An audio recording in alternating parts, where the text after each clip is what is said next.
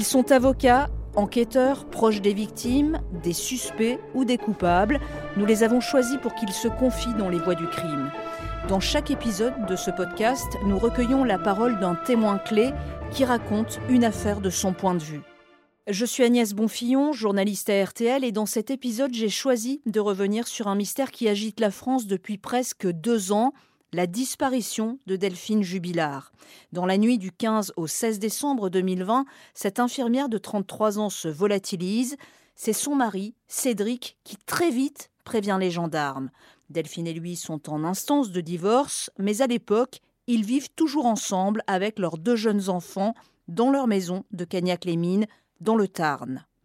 La voix du crime de cet épisode est un peu particulière puisqu'il s'agit de Patrick Hisson, correspondant de RTL à Toulouse. C'est lui qui, dès le début, a suivi l'affaire Jubilard.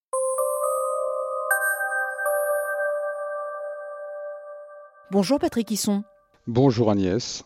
Quand est-ce que vous entendez parler pour la première fois de la disparition de Delphine Jubilard? Écoutez, la première fois où j'entends parler de la disparition de Delphine Jubilard, c'est le, vendredi. Euh, il n'y a pas eu d'alerte dans la presse. Hein. Vous savez, quand les, gens disparaissent, il se passe toujours quand même quelques, jours avant que effectivement euh, une alerte générale soit donnée. Donc le vendredi soir, Là, j'apprends qu'il y a eu des recherches importantes avec un hélicoptère euh, de la gendarmerie, avec des gendarmes sur le terrain, à la recherche d'une mère de famille âgée de 33 ans et qui a quitté son domicile dans la nuit du mercredi à jeudi. Mais il n'y a pas beaucoup plus d'informations, donc euh, là on ne sait pas du tout quel est le scénario qui est privilégié. Ça peut être quelqu'un qui a mis fin à ses jours, ça peut être euh, effectivement quelqu'un qui a été victime d'un rôdeur, pourquoi pas.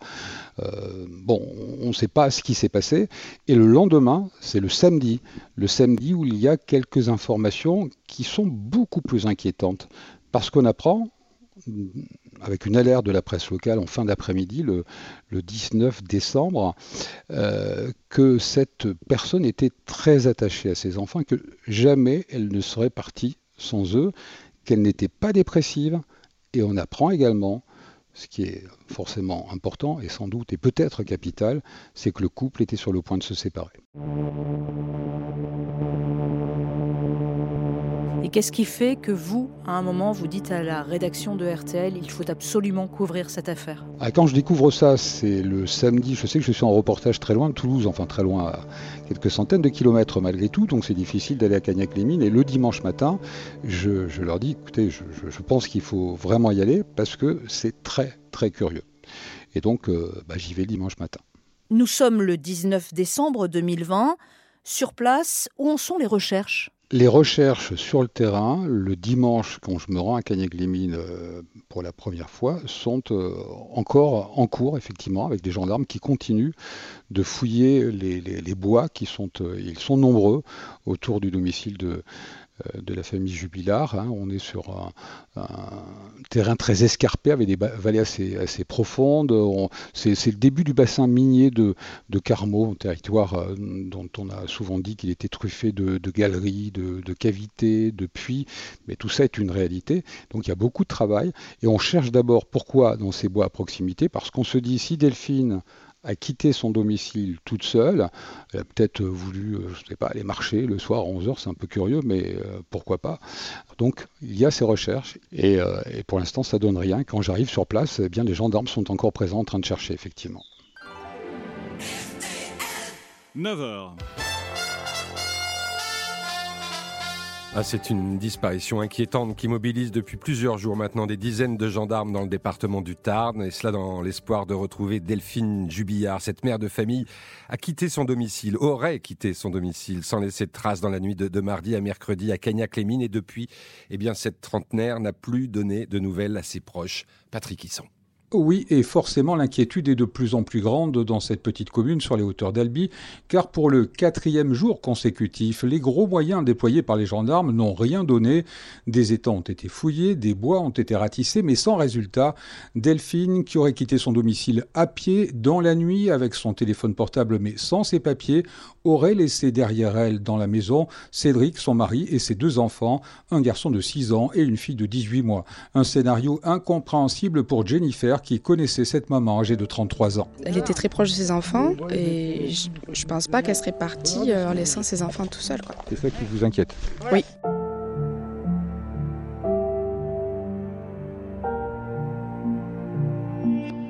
On l'entend Patrick, ce dimanche-là vous récoltez les premiers témoignages. Les gens vous parlent facilement? Les gens me parlent un petit peu, me racontent finalement euh, trois fois rien. Ils sont juste surpris, c'est ce qu'ils me disent tous, parce qu'ils ont une vue sur la maison de la famille Jubilard. Et cette maison, très curieusement, huit ans après, elle n'est pas terminée. Alors elle est terminée à l'intérieur, mais à l'extérieur, les murs sont nus, les briques sont nues. Euh, il y a euh, une espèce de cafarnaum avec des poubelles, des, un enchevêtrement de vélos euh, d'enfants autour de la maison. De. Le mur est à moitié terminé pour signaler l'entrée de, cette maison. Et ça, c'est très curieux. Ils sont assez surpris. Ils se disent bon, on ne sait pas pourquoi. On croise le couple de temps en temps. Ça a l'air des gens très normaux il doit avoir peut-être, je ne sais pas, des difficultés financières. En tous les cas, leur, maison, n'est pas finie et ça dure depuis quand même une éternité. Et je me rappelle très bien du premier témoignage. Évidemment, il ne faut pas lui donner une signification euh, plus importante que ça, mais euh, bon, cette personne me dit oui, je croisais Cédric euh, Jubilard de temps en temps, il promenait ses chiens. Les deux charpettes du couple, cette personne me parle de Cédric Jubilard donc qui promenait ses chiens, et il me dit notamment il était violent avec ses chiens. Dans le village, il n'y a pas beaucoup, beaucoup, beaucoup d'informations importantes. il faudra que je me déplace euh, dans les bois qui se trouvent à proximité de, du domicile de Cédric, là où les recherches sont en cours pour je croise un, couple qui vit, qui a plusieurs dizaines d'hectares dans, ce bois, qui connaît ce couple parfaitement le terrain, qui m'explique notamment le monsieur que depuis 48 heures, il a vu assister aux fouilles des gendarmes et que lui est déjà persuadé que les gendarmes ne trouveront rien ici, parce qu'il connaît parfaitement le terrain. Et euh, il y a également son épouse. Et son épouse euh, a un témoignage euh, important puisqu'elle connaissait Delphine. Elle l'a croisée très régulièrement à la sortie de l'école lorsque elle-même allait récupérer ses enfants. Et là, elle me dit, non mais attendez, ce, scénario que Delphine ait quitté son domicile, soit partie toute seule, est absolument pour moi impossible. C'est ce que me dit cette personne parce qu'elle était trop attachée à ses enfants. Jamais, jamais de la vie, elle serait partie sans eux. J'imagine aussi que vous essayez absolument d'obtenir un témoignage, celui de Cédric Jubilard. Oui, le premier jour, le dimanche après-midi, euh, j'étais avec euh, deux collègues de la presse nationale, nous étions trois devant la maison de Cédric Jubilard lorsque deux hommes sont arrivés, ils euh, sont entrés dans cette maison et ensuite ils sont ressortis une dizaine de minutes plus tard. Et quand ils sont ressortis, je les interpelle, je leur dis bonjour, excusez-moi, est-ce que vous êtes des amis, euh, on imagine, la famille de, Delphine et Cédric Jubilard? On ne les a pas reconnus, on n'a pas reconnu Cédric. Et Cédric Jubilard nous dit, mais je suis le mari, c'est moi. Euh, et, là, et là, il a envie de nous parler. Et il nous dit, je n'en peux plus. Euh, je veux qu'on la retrouve. Ce sont euh, les seuls mots qu'il prononcera parce que le beau-père, qui est l'autre homme à ses côtés, tout de suite lui dit non, Cédric, tu rentres tout de suite dans la voiture et nous partons. Pas question de parler à la presse. Et donc il disparaît ce jour-là euh, dans ces conditions. Je dois dire que s'il avait été tout seul, je pense qu'il aurait accepté de témoigner, alors pas sur la longueur, d'autant que nous n'avions pas beaucoup d'informations sur, sur le couple, mais il aurait accepté de, de nous parler ce jour-là. Et lorsqu'il est entendu en tant que témoin, qu'est-ce qu'il raconte, Cédric Jubilard? Sa version, finalement, quelle est-elle? Il dit qu'elle a quitté le domicile vers 23 euh, qu'il s'est aperçu de sa disparition, parce que 23 heures c'est l'heure où il va se coucher, ou un petit peu avant, qu'il s'est aperçu de sa disparition euh, lorsque sa fille euh, Elia, qui est petite et qui a l'habitude de pleurer la nuit, l'a réveillée. Et là, bon, bah, Delphine n'était plus présente dans, la maison, et quelques minutes plus tard, il appelle immédiatement les gendarmes. Et que vous disent les amis de Delphine? Vous réussissez à les interroger? À ce moment-là, non. Toutes les portes se refermaient. Je suis euh, notamment allé chez euh, l'une des amies vraiment euh, qui était en première ligne, si j'ose dire, dans, dans, l'histoire de la séparation avec Cédric, puisqu'elle elle avait pris conseil Delphine auprès de cette personne-là. ça, je le, je le savais, elle me l'a dit off quelques instants, mais elle n'a pas voulu parler devant le micro et la, porte s'est refermée assez rapidement. Donc, euh, je le précise, c'est important. Euh, aucune juridiction n'avait été saisie, mais euh, chacun, que ce soit Cédric ou Delphine, avait pris un avocat pour entamé cette procédure et elle, on le sait désormais par euh, ses amis qui, accueillent régulièrement Delphine pour organiser euh, non seulement ses démarches euh, juridiques pour, pour la procédure de divorce, mais également pour ensuite quitter le domicile et s'installer ailleurs.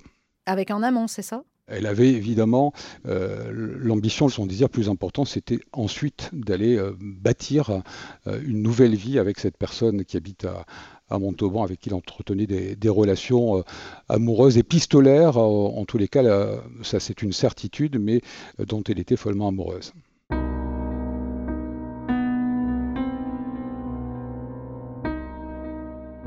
Alors évidemment, à cette époque, Patrick, comme tout le monde en tant que journaliste, vous n'avez qu'une affaire en tête, c'est l'affaire Jonathan Daval. Dans le village, ça c'est une certitude. Alors les gens ne se risquent pas officiellement devant un micro, une caméra, à dire c'est le même type d'histoire et il s'est sans doute passé la même chose que pour l'affaire Daval, mais je peux vous dire que off, tout le monde ne pense qu'à ça. Et d'ailleurs, le lundi matin, je reviens à Cagnac-les-Mines, on est donc cinq jours après la disparition Delphine, je, vais croiser Cédric euh, Jubilard dans la rue principale de Cagnac-les-Mines et il est euh, en train de marcher en compagnie de l'oncle et de la tante de Delphine qui étaient venus, euh, voir Cédric pour, pour lui demander ce qui s'était passé réellement, pour discuter avec lui, pour enquêter quelque part, et pas tellement pour venir lui remonter le moral. Hein. C'est ce qu'ils m'ont dit d'ailleurs quand je leur repose la question. Vous êtes venu pour le soutenir Non, pas vraiment. On veut savoir, on veut savoir ce qui s'est passé. Et ce jour-là, donc, je discute avec euh, Cédric euh, Jubilard, qui refuse d'être enregistré, mais qui prend la parole à un moment donné, alors qu'il était vraiment fermé comme une huître, euh, caché sous, sous une capuche. Au bout d'un moment, il dit Bon, je vais vous dire quelques mots, vous ne m'enregistrez pas, mais je, ce que je peux vous dire et ce que je sais, c'est que tout le monde tout le monde dans le village me croit coupable et fait le rapport avec l'affaire Daval. C'est lui-même qui me dit ça. Et il rajoute, oui, nous allions nous séparer. Euh, oui, nous faisions tout ce qui était possible pour épargner les enfants dans ce type de, situation. Et oui, c'est Delphine qui voulait quitter le domicile. Au bout d'un moment, ça n'a pas duré très très longtemps, ça a duré 7-8 minutes. Euh, l'oncle et la tante de Delphine et Cédric ont, repris leur chemin euh, dans, dans, le centre-ville de Cagnac-les-Mines.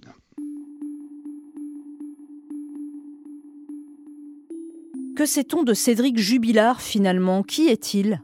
Euh, c'est quelqu'un qui se cache plutôt, euh, c'est quelqu'un qui, fuit la presse notamment. Donc on n'est pas du tout, du tout dans, la même physionomie que l'affaire Daval. On se rappelle de, de, Jonathan Daval euh, en larmes devant les caméras. Bah, on n'aura pas cette image-là parce que d'abord peut-être que Cédric n'est pas en larmes et, ensuite il, les fuit, il les fuit tout le temps il s'exprimait, mais euh, euh, c'était un, homme, on le sentait assez discret et taiseux. C'est comme ça que le qualifient également ses, avocats. Alors, dans le domaine privé, son caractère euh, est un petit peu différent, semble-t-il. C'est quelqu'un de beaucoup plus jovial, de beaucoup plus festif. Qui aimait festoyer, qui aimait, également la consommation de, produits alcoolisés. Il y a des, soirées quand même assez alcoolisées, c'est comme ça qu'il est, décrit. et puis il a une consommation de cannabis, ça, on, le sait, hein, ça a été répété. Bon, ça ne fait pas de lui pour autant évidemment coupable, hein, parce qu'il consomme du cannabis et qu'il a effectivement ces, soirées un peu légères. Donc c'est quelqu'un qui, qui, aime malgré tout partager des moments et, et qui est beaucoup plus ouvert, semble-t-il, mais dans un cercle plus privé. Et que vous disent ses proches exactement? Bah écoutez, ses proches à lui, euh, la vérité c'est que je ne les ai pas croisés, ses proches à lui, parce qu'il n'y en a pas beaucoup. Et à ce moment-là, ses proches à lui, c'est plus sa famille, hein, en tous les cas. Je vous ai parlé euh, tout à l'heure du, beau-père qui lui aussi refuse de, s'exprimer, de sa, mère qui s'exprimera un petit peu en disant un petit peu tout et n'importe quoi, mais ça sera beaucoup plus tard euh, au, fil des mois. tout le monde se tait, et tout le monde se tait dans cette affaire, que ce soit du côté de, des amis et de la famille de Cédric Jubilard ou du côté de la famille de Delphine qui est encore plus fermée. Alors la famille de Delphine, c'est principalement son oncle et sa tante. Ils font partie des personnes qui se sont longuement confiées à vous, Patrick. Quel portrait brosse-t-il de cette jeune femme de 33 ans? L'oncle et la tante de Delphine, c'est pas n'importe qui, puisque sont des gens qui ont en partie élevé Delphine, qui, avait perdu ses parents assez jeunes. Même si, je dois le dire, ils m'ont beaucoup plus parlé, enfin le, tonton hein, essentiellement, Didier, hein, puisque euh, c'est avec lui que j'ai parlé le, plus longtemps, de Cédric Jubilard euh, que de Delphine euh, au puisque c'est son nom de, jeune fille, et c'est comme ça que du côté de, la famille de Delphine, on l'appelle aujourd'hui.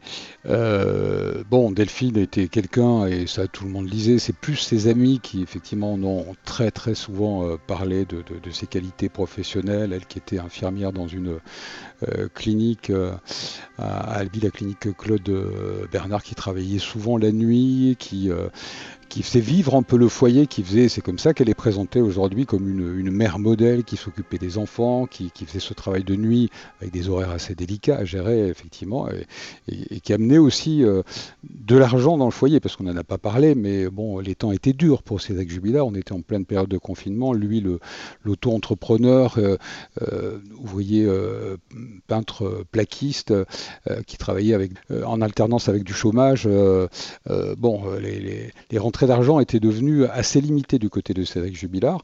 L'oncle surtout, que j'ai croisé à plusieurs reprises ultérieurement, m'a expliqué qu'à cette période-là, il entretenait des relations qui étaient euh, amicales, je dirais, alors des relations avec Cédric, qui est venu d'ailleurs euh, travailler euh, à leur domicile, à une vingtaine trentaine de kilomètres de Cagnac-les-Mines.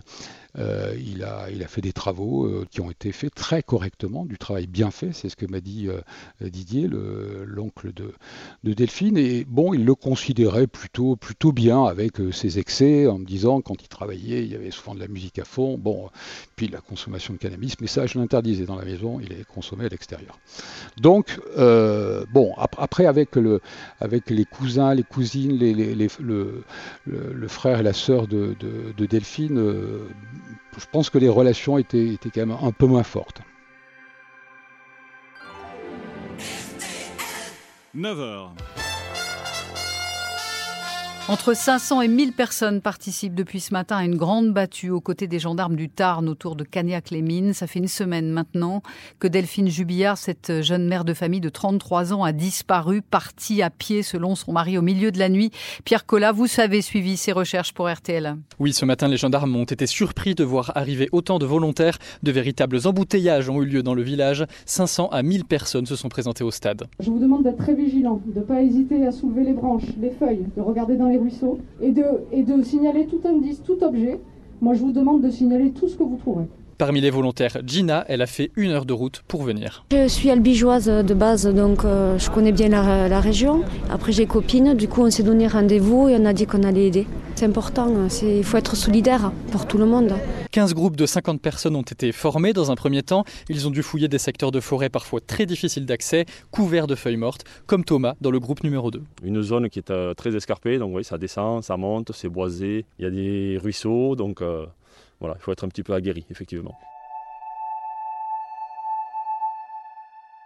Les battues, elles sont nombreuses et elles sont couvertes par votre collègue Pierre Collat qu'on a entendu à l'instant.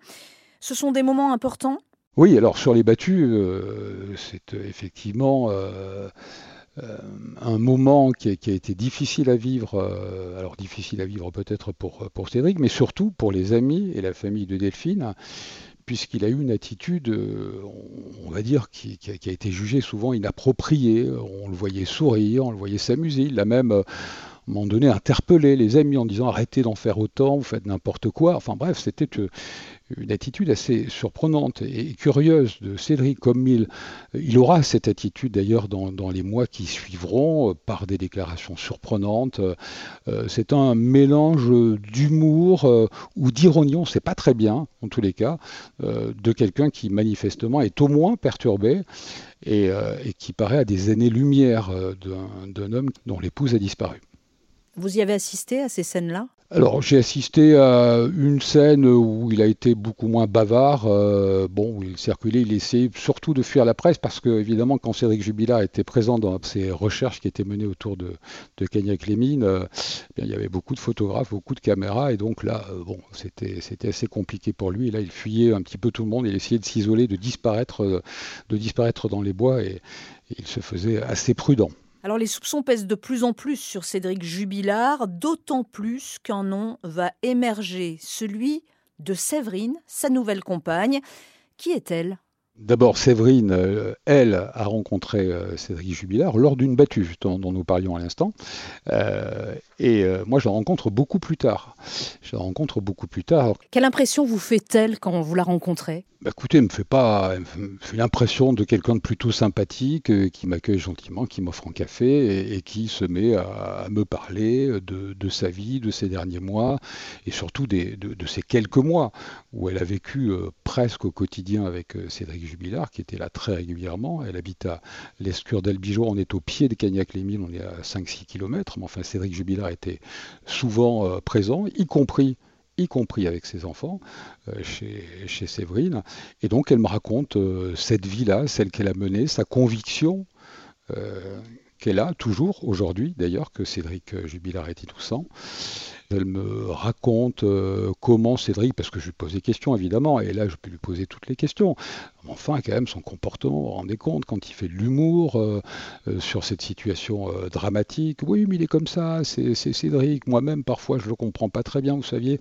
Vous savez, on, est parti se promener dans les Pyrénées avec quelques, amis à lui, et le, jeu, c'était d'essayer de trouver des cavités en disant, tiens, peut-être qu'on pourrait appeler les gendarmes, ils vont peut-être trouver un corps ici voyez, bon, c'était l'humour Cédric Jubilard, et même elle le trouvait parfois un peu douteux. Mais pour autant, pour autant convaincu effectivement de son innocence et qui me et qui m'a dit aussi euh, ce jour-là, Cédric, contrairement à ce que tout le monde dit, mais moi je le vois souvent très touché. C'est-à-dire qu'elle m'explique qu'il lui arrive de, pleurer parfois le, soir parce que, euh, évidemment, euh, bah, il, est, frappé par, par cette disparition de, de, Delphine. Il est très touché et qu'il ne le montre pas. Il ne le montre pas en public, mais en privé, c'est tout autre chose.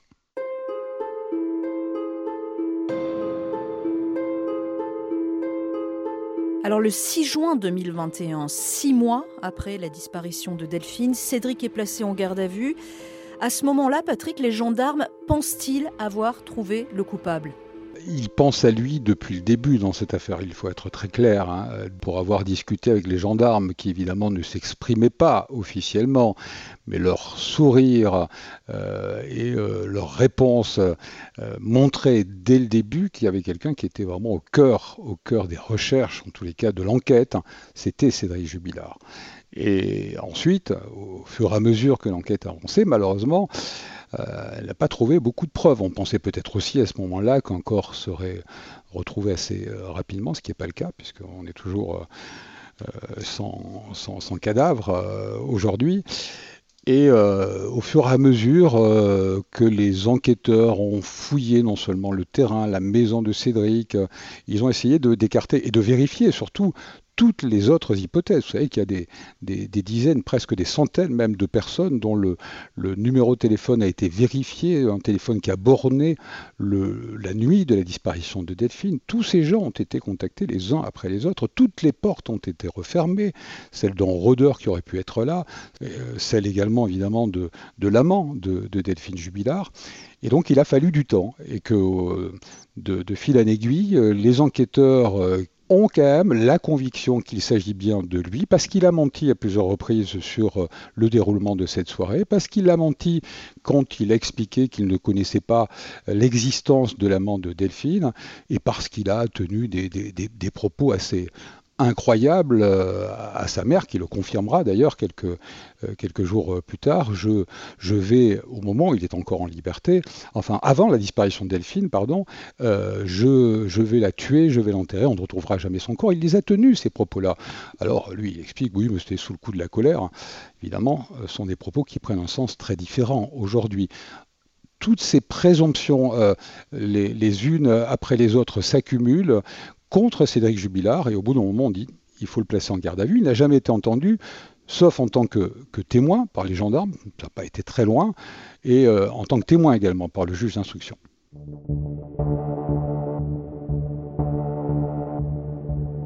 Depuis sa garde à vue, Cédric Jubilard a été mis en examen et incarcéré. Il continue à clamer son innocence. Que pensent les proches de Delphine? L'oncle Didier, il a beaucoup de difficultés pour, euh, pour essayer de, rentrer dans, les faits, de, parler de Cédric aujourd'hui. Euh, il a envie de connaître, comme tout le monde, la vérité. Il a envie qu'on retrouve le corps euh, de Delphine, mais il n'a pas envie de parler de tout ça. Et tout le temps que j'ai passé avec lui, il, euh, il, en a profité pour montrer, comme peut-être pour se rassurer, qu'il avait une grande famille. Et c'est vrai qu'il a une grande famille avec des enfants, des petits-enfants, les albums photos, où on retrouve aussi évidemment Delphine sur un certain nombre de portraits qui sont affichés chez lui voilà, je pense que ça, ça lui a fait du bien de, discuter, comme il le fait avec d'autres personnes, vraisemblablement. Euh, et dans ces cas-là, euh, bon, on essaie de respecter effectivement euh, la personne qui est en face de vous et on n'essaie pas à tout prix au fer rouge de lui poser des questions trop délicates et qui lui feraient trop de mal. Est-ce que les proches de Delphine se voient souvent? On, voit qu'il n'est pas question de trop parler à la presse et de, et de s'afficher euh, dans les médias. Mais est-ce que les, proches de Delphine ont besoin de, de, se voir, de se soutenir? Ils ont besoin de se voir et de se soutenir. Euh, c'est tellement vrai que euh, toutes ces marches citoyennes ou ces battues, elles sont organisées ou elles étaient organisées quasiment toutes les semaines. Elles le sont encore régulièrement pas dans l'espoir d'aller trouver quelque chose, mais c'est un moyen de se retrouver. Euh, c'est un moyen de se retrouver alors que la presse n'est pas du tout prévenue et ils partent ou elles partent parce que ce sont surtout des, des femmes qui, euh, qui, se, réunissent pour, aller marcher, pour, aller encore fouiller sans espoir de, trouver quelque chose, mais ça leur fait du bien d'être ensemble. il y a eu aussi une cérémonie, euh, euh, un hommage religieux qui a, été célébré au, début de l'année en la cathédrale d'Albi, qui a permis de réunir toute cette famille aussi, qui, a besoin de ça et qui évidemment est en souffrance aujourd'hui.